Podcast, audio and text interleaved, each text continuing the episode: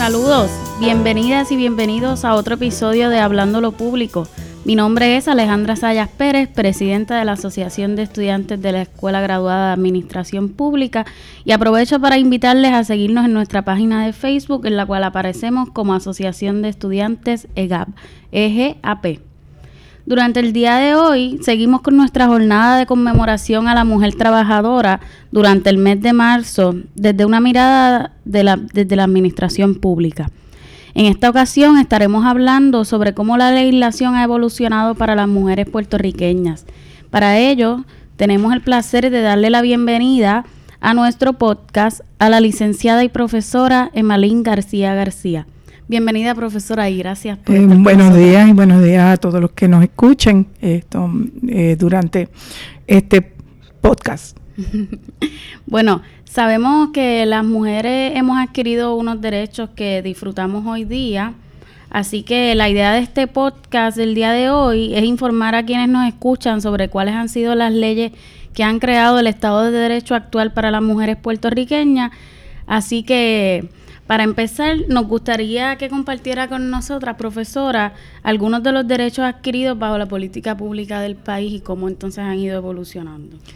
Bueno, yo creo que es pertinente hacer un poquito de un recuento histórico, ¿verdad? En el cual, pues, eh, tomando en consideración los años en que se empieza a desarrollar eh, lo que podríamos llamar eh, lucha, lucha feminista, que claro, eh, vamos a empezar más o menos en la década de los 70 del siglo pasado, no quiere decir que antes no hubiera eh, lucha eh, como lo que aportó pues Luisa Capetillo y otras personas, pero yo entré aquí a la universidad en 1968, con eso me voy a incriminar, pero obviamente entré en una época bastante álgida en los procesos en la Universidad de Puerto Rico. Y cuando comenzó la escuela de Derecho, pues eh, poco después el Tribunal Supremo resuelve el caso eh, de la Comisión de la Mujer, en el cual declara inconstitucional varias leyes que eran protectoras, algunas de las cuales pues le exigían a los patronos que tenían que eh, tener el sitio pintado, tenían que tener eh, baño para la mujer, eh, tenían unas protecciones para las mujeres y, para, y, unas limitaciones en términos de los horarios en que las mujeres podían trabajar, que por encima pues parecían buenas, ¿verdad? Este, hay un artículo que yo escribí en un momento dado, hay un caso de Tribunal Supremo de Estados Unidos, Miller versus Oregon, donde el tribunal dice pues que la mujer hay que protegerla, que hay que cuidarla. Y ese, ese caso federal pues dio margen a, a apoyar este tipo de legislación.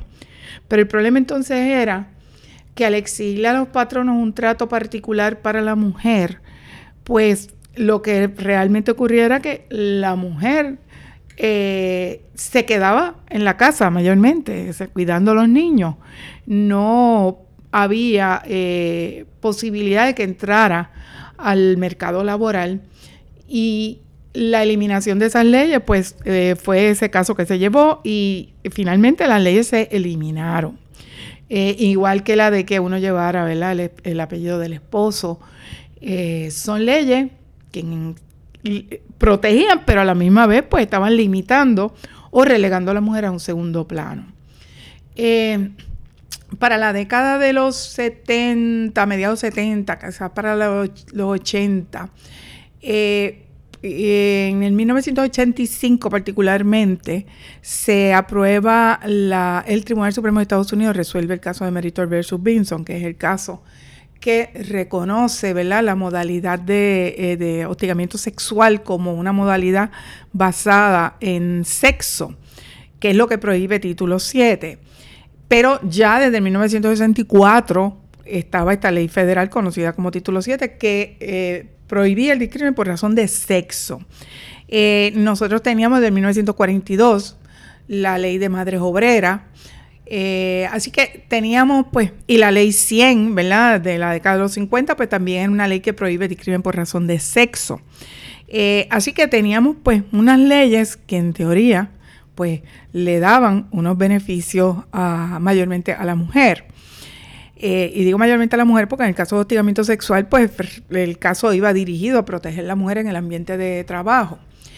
En la década de, yo diría quizás como mediados de los 70, eh, pues yo pertenecía a la Federación de Mujeres Puertorriqueñas con el cual pues compartí momentos con personas como eh, Norma Valle, eh, Evelyn Narváez, que pues que descansé en paz.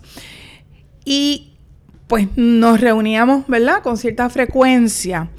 En un momento dado se da la oportunidad de participar también en el caso de Figueroa Ferrer versus Gela, que fue el caso donde, eh, por iniciativa del licenciado Enrique Colón Santana, se lleva al Tribunal Supremo para establecer una causal que no estaba en el Código Civil, que era la causal de consentimiento mutuo. Eh, se nos pidió a la Federación de Mujeres que compareciéramos como amigas de la Corte y pues tuve directamente la participación en, ese caso y en la vista oral que se dio al Tribunal Supremo, que finalmente pues eh, culminó con la aceptación por el Tribunal Supremo de la causal de consentimiento mutuo, aunque no estaba en el derecho positivo. Eh, igual, la, luego la Organización de la Mujer Trabajadora, pues eh, empezó a celebrar una conferencia de la mujer trabajadora. En una de esas conferencias, pues recuerdo, no puedo precisar el año, pero recuerdo que participé, hice una ponencia y en esa ocasión yo decía que ya la mujer pues tenía unas leyes básicas que le daban unos derechos, pero el problema entonces era cómo hacerlas valer. O sea, eh, la disposición que hubiera en el gobierno y en asociaciones que agruparan eh, mujeres y que estuvieran dispuestas a luchar, cómo las iban a hacer valer.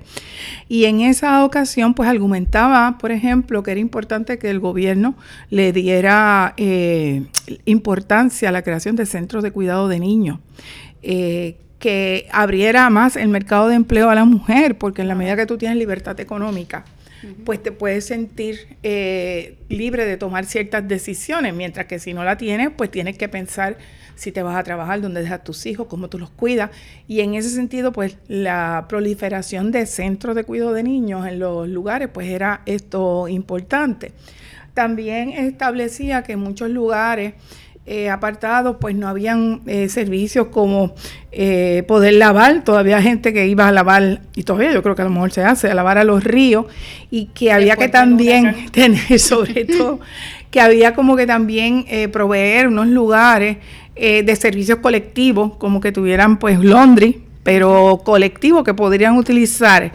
En fin, y que cuando existieran situaciones en los centros de trabajo pues que hubieran grupos que pudieran eh, defender a, esas personas. En la década de los del año, yo diría quizás como mediados de los 90 y el 2000, pues el gobierno estableció que en las agencias había que buscar la forma de tener centros de cuidado de niños y muchos centros tenían. Yo no sé si al presente hay muchas agencias que los tengan, pero sí recuerdo que, por ejemplo, el Departamento de Justicia tenía un centro de cuidado de niños muy bueno. Eh, otras agencias como el Departamento de la Familia. Y eso pues parece que es algo eh, simple, pero no, es costoso tenerlo, pero por otro lado es eh, una ayuda increíble para los papás no tener que salir a, a, buscar los niños a sitios lejanos, sino que los tenían con ellos. Y además de eso, pues liberaba a los padres para que ellos también pues pudieran hacer otro tipo de, actividades como tarea eh, deportiva. Como producto de todos esos procesos que se dan como a finales de los 70 y de los 80, en Puerto Rico pues se promueve una ley de hostigamiento sexual que coincide con el caso del Tribunal Supremo sobre Meritor versus Vinson y se da esa lucha en la legislatura, pero en esa ocasión no se logró la ley de hostigamiento sexual que se estaba buscando, sino que se aprobó la ley 69, que es una ley que prohíbe discriminación por razón de sexo, bien de forma general, eh, que establece como conceptos como esto requisito ocupacional bona fide, pero no es una ley que ah, eh, cambie mucho, ¿verdad? El, panorama que había en ese momento con la ley 100, con el título 7. No es hasta finales del 1900, 1988, eh, eh, a mediados del 1988, que finalmente la legislatura aceptó con mucha presión de grupos feministas la aprobación de la ley 17, que es la ley de hostigamiento sexual, eh, que prohíbe el discrimen por esa conducta en el ambiente de trabajo. fue nuevamente reitero, por el apoyo de muchos grupos de feministas. En la legislatura en ese momento estaba la senadora Belda González y hay que reconocer pues, que ella fue una de las voces esto, eh, que más ¿verdad? defendió el proyecto de ley.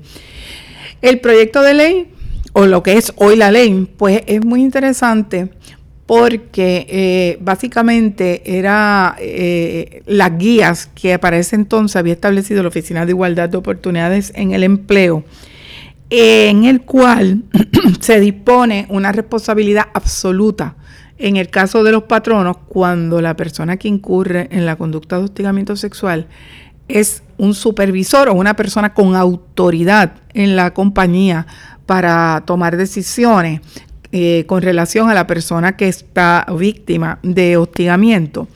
Cosa que en el caso de Meritor versus Vinson, el tribunal no aceptó que iba a ser la, perdón, la responsabilidad absoluta del patrono, sino que iba a depender, ¿verdad?, de la evidencia que existiera, del conocimiento que tenía el patrono. Así que en ese sentido nuestra legislación, pues, es de avanzada con relación a título 7. Además de eso, es una ley donde en el ambiente, en el derecho laboral, es de las pocas leyes que el propio legislador se aplicó a sí mismo y se les aplicó a las tres ramas de gobierno. Se le aplica a la rama judicial, a la legislativa y al ejecutivo. Así que en ese sentido también es una ley eh, de avanzada en comparación pues con el derecho que existe en este momento de título 7. Eh, y en comparación con otros países también es una ley de avanzada. Sí, exacto. He hecho investigaciones sobre el tema y he encontrado que en otros países hace dos años apenas han aprobado leyes de hostigamiento sexual. Exacto, porque por ejemplo en Europa esto, muchos países tenían la conducta de hostigamiento general, lo que daba base también a lo que se conoce como hostigamiento laboral, eh, no necesariamente dirigido al sexual. Eh, y como tú dices, pues eh, ha sido pues, años más recientes donde se ha enfocado donde conducta de hostigamiento sexual. Pero la verdad es que al día de hoy yo me cuestiono si nosotros teniendo el precedente del Tribunal Supremo de Estados Unidos de 1985, eh, nuestra ley estatal desde el 1988, ¿cómo es que en los pasados dos años es que ha eh, surgido todos estos temas de hostigamiento sexual? Temas que han llevado que personas, ¿verdad?, de alto nivel, como han sido productores eh, de películas, eh, por querellas, actores, eh, como el caso de Spacey, que, ¿cuánto tiempo ha tenido que pasar para que verdaderamente se pongan en vigor esta, estas leyes?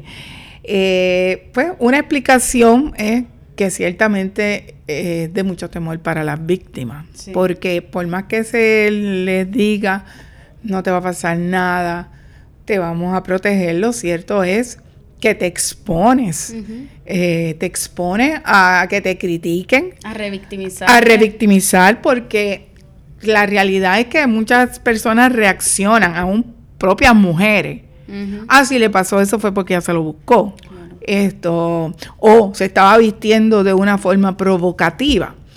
Así que requiere valentía que las mujeres eh, salgan y más cuando tú, tú vas...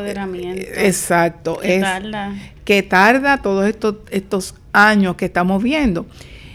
Pero eh, al presente, pues podemos decir, mira, tenemos todas unas leyes que nos dan esto, unas protecciones. Eh, pero por otro lado, pues quizás vemos, ¿verdad? Unos pensamientos, unos movimientos que podrían indicar retrocesos en el proceso. O sea, adelantamos, nos estacionamos y vamos hacia atrás.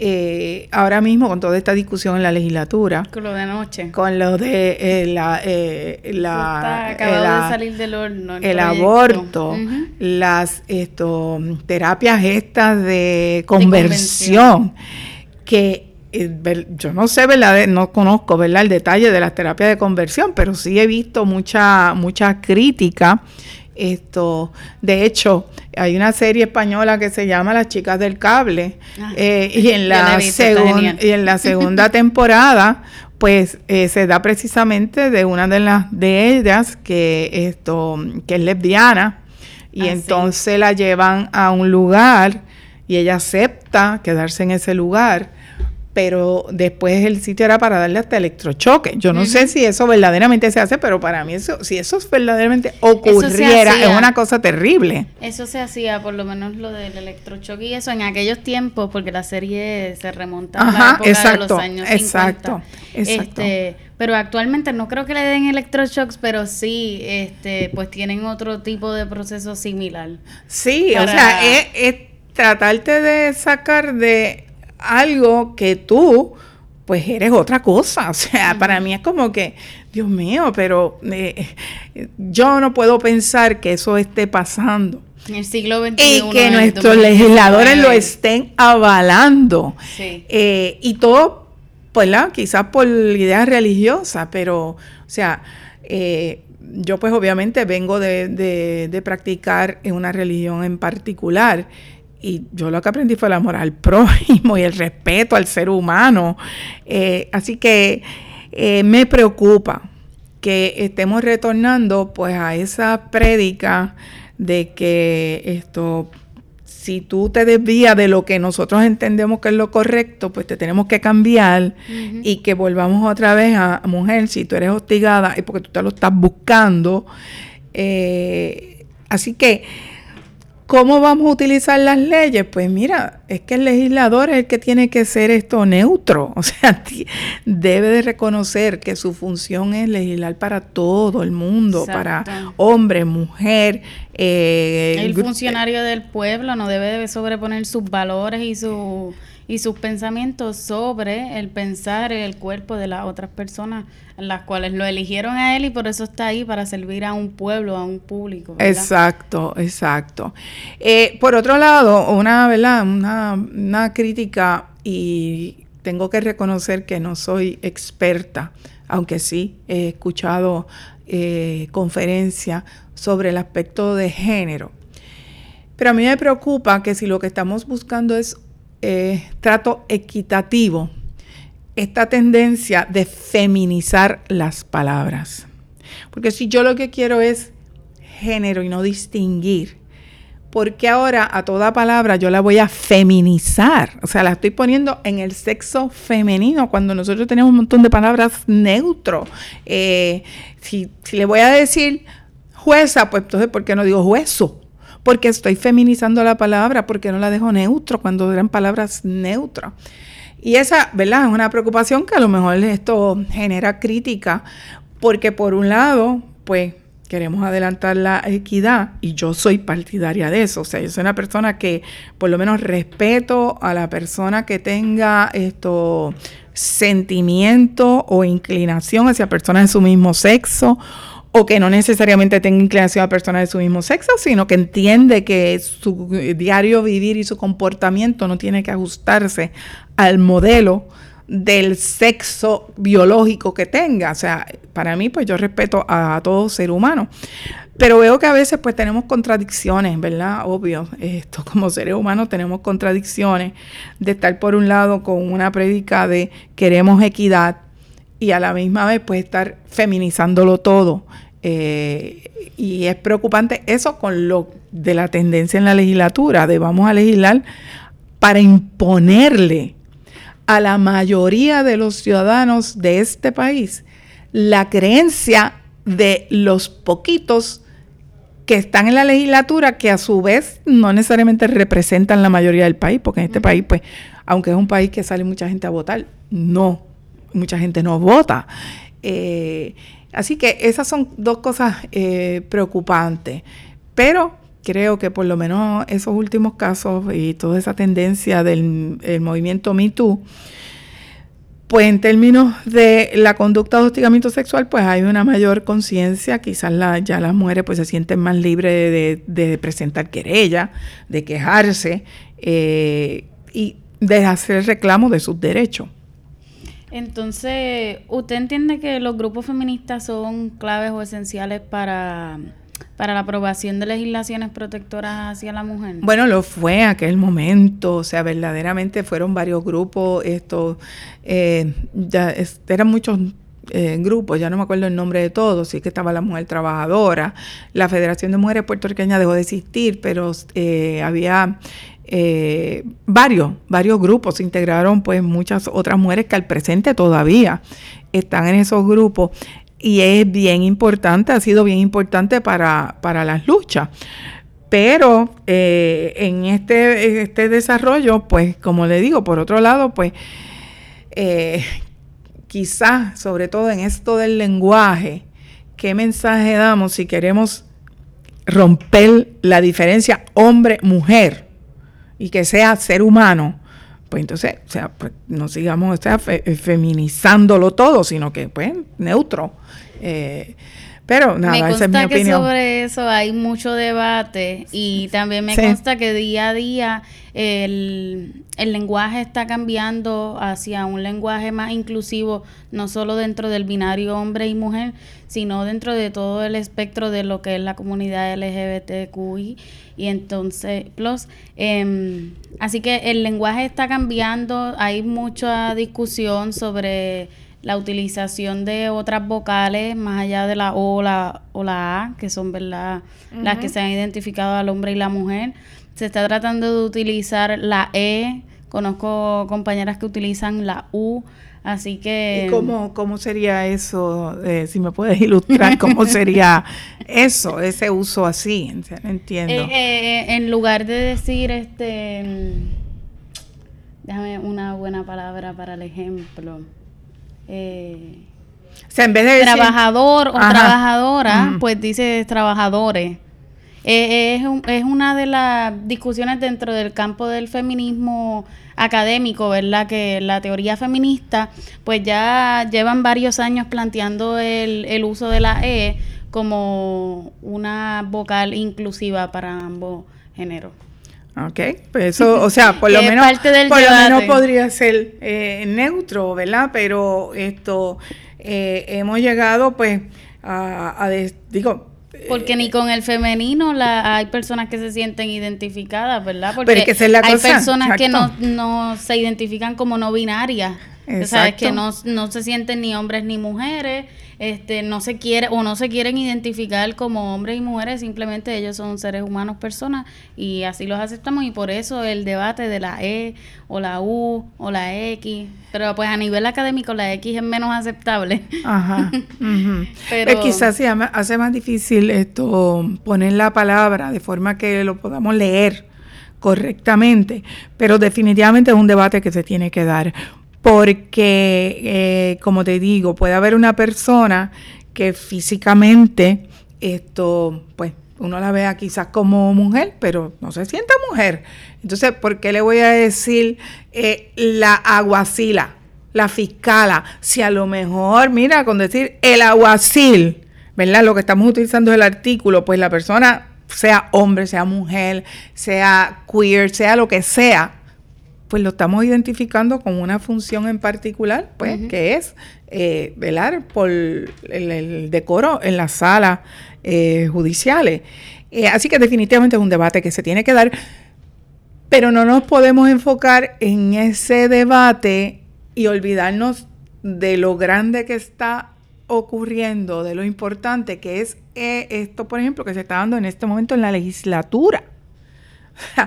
eh, cómo es que incluso mujeres mismas son las que están promoviendo por sus creencias religiosas, querernos imponer a todos sus ideas. Eso no debe de ocurrir en, una, en un gobierno, sea legislatura, eh, sea el ejecutivo, pues eso no debiera de estar ocurriendo, pero está ocurriendo. Entonces, eh, ¿qué se oye? Pues no sé, como que no hay mucha conciencia de lo que eso puede implicar. Eh, y los otros días escuchaba a alguien, no, no recuerdo, que y compartía su opinión de, pues yo personalmente por mi creencia religiosa, yo no creo en el aborto. Pero yo respeto lo que las demás personas piensen o lo que quieran hacer con su no, cuerpo. que hay que entender que estar a favor del aborto no significa que tú lo vayas a hacer. Exacto. O sea, tú simplemente le aseguras un derecho a todas las mujeres a que si lo quisieran hacer, pues tienes el derecho de hacerlo. Exacto. No es que estés a favor, es que tú estás diciendo, Ni tengo derecho o sea, yo quiero que los demás tengan derecho a tomar las decisiones que tienen que ver con su persona. Claro. Esto, y no imponernos a todos algo en lo que no creemos. Y volvemos nuevamente a eso de la terapia de conversión. Eh, yo, pues, conozco el caso de una situación de una persona que trabajaba cercano eh, donde, trabaja, donde trabajaba y pues ella iba vestida normal de un momento para acá, y obviamente iba vestida normal, yo no conozco sus preferencias sexuales, pero podía ser mirando, por lo menos no eran las equivalentes a su sexo, al sexo visual, ¿verdad? Pues de momento, pues la empiezo a ver con faldas largas, sin maquillarse, con blusas de manga larga, y realmente, pues digo, yo no le pregunto porque pues es su derecho, es su vida también.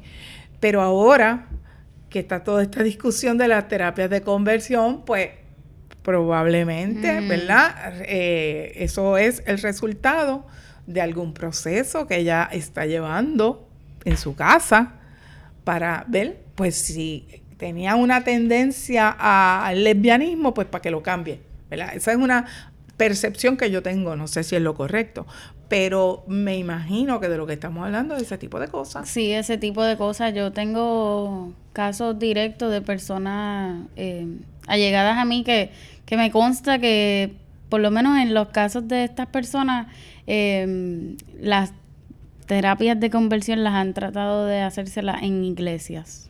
Eh, en instituciones religiosas donde pues les dicen que eso es que está confundida la persona, que eso está mal, que eso es un problema que tiene, que ellos lo van a curar. Entonces, ese es el, y pues le hacen diferentes tipos de, de técnicas y, y disque procesos, ¿verdad? Pero, pero bueno, ahí está. Bueno, me imagino que esto, eh, con ese tipo de pensamiento, pues puedan sacar a muchos adictos a drogas en Puerto Rico, sacarlos de las drogas. Eh, porque, pues, si es que estás haciendo mal, pues vamos a cambiarte tu pensamiento. Eh, no sé, pero me parece nuevamente el siglo XXI que nosotros como país estemos legislando ese tipo de conducta cuando hay tantos problemas eh, que se pueden atender a través de la, de la legislatura. Eh, Uno siente que se retrocede 50, 60 años. Sí. Bueno, la verdad es que están ocurriendo muchísimas cosas que uno, pues, esto, eh, ¿verdad? Yo, pues, me cuestiono por lo mismo que vengo, ¿verdad? Desde la década de, de, del 68 que entré aquí a la Universidad de Puerto Rico, de todas las luchas, de todas las cosas que han pasado. Y pues en un momento dado fui parte del gobierno y veo pues unas cosas que están ocurriendo no solamente aquí en Puerto Rico, sino en Estados Unidos, que no está ocurriendo que uno dice, Dios mío, pero, pero cómo, ¿verdad? Con fondos públicos se esté legislando o hablando para favorecer unos grupos en particulares. O sea, era algo como que es como increíble. Eh, y, es retornar a pasado. O sea, se supone que nos vayamos superando cada día más, pero pues... Y eso es lo que intentamos aquí en la escuela, ¿verdad? Con lo que los profesores nos enseñan y demás, pues crear mejores servidores públicos y funcionarios públicos para que pues eliminar en algún momento este tipo de situaciones de corrupción. Corrupción en el gobierno, política en el gobierno. Eh, pues hay que seguir la lucha. O sea, lo más que podemos decir, hay que seguir la lucha en todos esos frentes porque eh, hay más gente buena que gente eh, deshonesta o gente corrupta. Pero, ¿verdad? Hay un dicho por ahí que no tiene dueño el que lo dijo, pero el problema no es la gente mala, sino el silencio de la gente buena. Y ese es el problema que estamos teniendo y hay que, pues hay que hablar, hay que decir. Así que en ese sentido, agradezco la invitación y la oportunidad que me dieras para compartir estas cosas eh, claro, agradecida, yo de que aceptara la invitación. Entonces, para ir cerrando, eh, ya que menciona que trabajó en el gobierno, me gustaría que compartiera con nosotros. Para los que nos escuchan, eh, la profesora García fue directora de la oficina de personal y también fue jueza en el Tribunal de Apelaciones durante 12 años. Eh. Así que ha trabajado dentro de dos de las ramas del gobierno. Eso es así. A mí me gustaría saber este si usted tuvo alguna dificultad como mujer, ¿verdad? Dentro del sistema, quizás con sus pares o sus superiores, eh, que no la tomaban en consideración o que sentía algún tipo de discrimen por ser mujer. Y, y nada, si tiene alguna de esas experiencias para compartir. Bueno, eh, primero, ¿verdad? Cuando terminé de estudiar aquí y estudié Derecho, pues nuevamente te estoy hablando de la década de los 70. Sí tuve situaciones en el tribunal, eh, recuerdo una en particular, eh, de un juez que hoy fallecido, que yo estaba haciendo una argumentación y esto, y él me hizo un comentario que no lo puedo precisar en este momento, pero era como que tú eres mujer y lo que tú necesitas como un compañero, o sea, porque yo mm. estaba argumentando a favor de, de mi cliente. Y esa fue la expresión de él, y él lo dijo en un tono pues chistoso, como él es el más amigo mío. Eh, y para mí, pues obviamente fue eh, chocante. Yo dije, no, yo no estoy, o sea, yo quiero seguir argumentando, pero esa no es la razón por la cual yo estoy argumentando. Como que tú no tienes en parejo, pues por eso es que tú estás peleando aquí. Era más o menos la, la idea. Eh, pero pues gracias a, a, ¿verdad? a Dios por yo, pues las convicciones que tenía y como en esos momentos estaba participando de todos esos grupos que a la misma vez pues te dan fuerza para tú pelear pues fuera de eso no encontré, ¿verdad? Realmente obstáculo en el desarrollo mío profesional, eh, ni cuando trabajé en la rama ejecutiva, ni cuando trabajé en la, en la rama judicial. En la rama judicial, pues obviamente eh, al presente, yo no sé cómo está la proporción, pero obviamente hay muchas más mujeres todavía. Pues a nivel de, del Tribunal de Apelaciones y el Tribunal Supremo, todavía la representación en proporción de la mujer en la sociedad, pues no es eh, eh, equitativa, vamos a decir, aunque ha aumentado, igual que en la escuela de Derecho. Sí. O sea, en la escuela de Derecho al principio prácticamente no había mujeres. Ahora yo creo que las mujeres son más. Sí, más. Eh, y eso es importante porque en la medida que tú tienes representatividad de clase, tú vas a aportar al desarrollo de la conciencia de ese grupo y de esa clase. Así que en la medida que tú tengas más mujeres, pues eh, van a aportar al, a, la discusión. Yo recuerdo que en aquella conferencia laboral, cuando yo escribí aquello de, mira, lo importante que es esto, eh, que el gobierno asuma como un, eh, una prioridad eh, ayudar o tener mecanismos para que la mujer se pueda sentir libre económicamente, sobre todo si estás divorciada. Eh, y los centros de cuidado de niños, pues era esto, una facilidad. Yo hasta promovía, por ejemplo, que los centros de cuidado de niños tuvieran posibilidad de cuidado nocturno, mm. porque quizás esto la mujer divorciada pues quiera hacer ejercicio, ir a un gimnasio y en ese momento pues todas esas ideas eran bien recibidas. Yo me preocupa que volvamos a la tendencia de decir, bueno, la que se quiere hacer el ejercicio pues una mala madre. Ah, porque no está, no está dándole prioridad a ir a buscar el nene a la escuela y se está yendo a hacer ejercicio. Sí, estamos volviendo como al pensamiento de que la mujer se tiene que mantener en el hogar y solamente debe criar a los hijos. Que si no tiene tiempo para criar a los hijos, tampoco tiene tiempo para ir a estudiar. Eh, es como, no, hay, eh, que, hay que crear los espacios para que podamos hacer ambas cosas porque, ¿sabes? Ser madre no, no debe significar tú detener tu vida por otro ser humano. Exacto, exacto. Eh, y eso que estamos hablando ahora mismo también trae eh, otro tema también que, es para discusión en, en grupo. Y tenemos una licencia de maternidad de avanzada. Pero señoras y señores, hoy hay hombres que adoptan. Hoy hay hombres que cuidan niños desde bebé. Eh, claro, o sea, y no tienen derecho a licencia de maternidad. Claro imposible pensar que vayamos a modificar esa ley para darle derecho a las parejas que eh, son esto eh, del mismo sexo cuando estamos en la legislatura discutiendo eliminar el derecho al aborto. Así que, pero es un debate que también se tiene que, dar. Eh, porque, ¿Por qué le voy a seguir dando todavía licencia de maternidad nada más que a la mujer? Cuando eh, hay otro tipo de pareja ahora mismo en Puerto Rico. Sí, hay países también que ya se han adelantado y tienen la misma cantidad de licencia de maternidad para los padres también. Exacto, exacto. Así que, pues en, en, ese sentido, pues hay que, hay que ir avanzando y no para atrás. Exacto. bueno, pero nada, eh, gracias por compartir con nosotras y nosotros. Eh, gracias a todas las personas que nos están escuchando por quedarse hasta el final. Les exhortamos a que nos buscan en Facebook nuevamente como Asociación Estudiantes EGAP. Y nada, será hasta la próxima. Gracias. Buen día.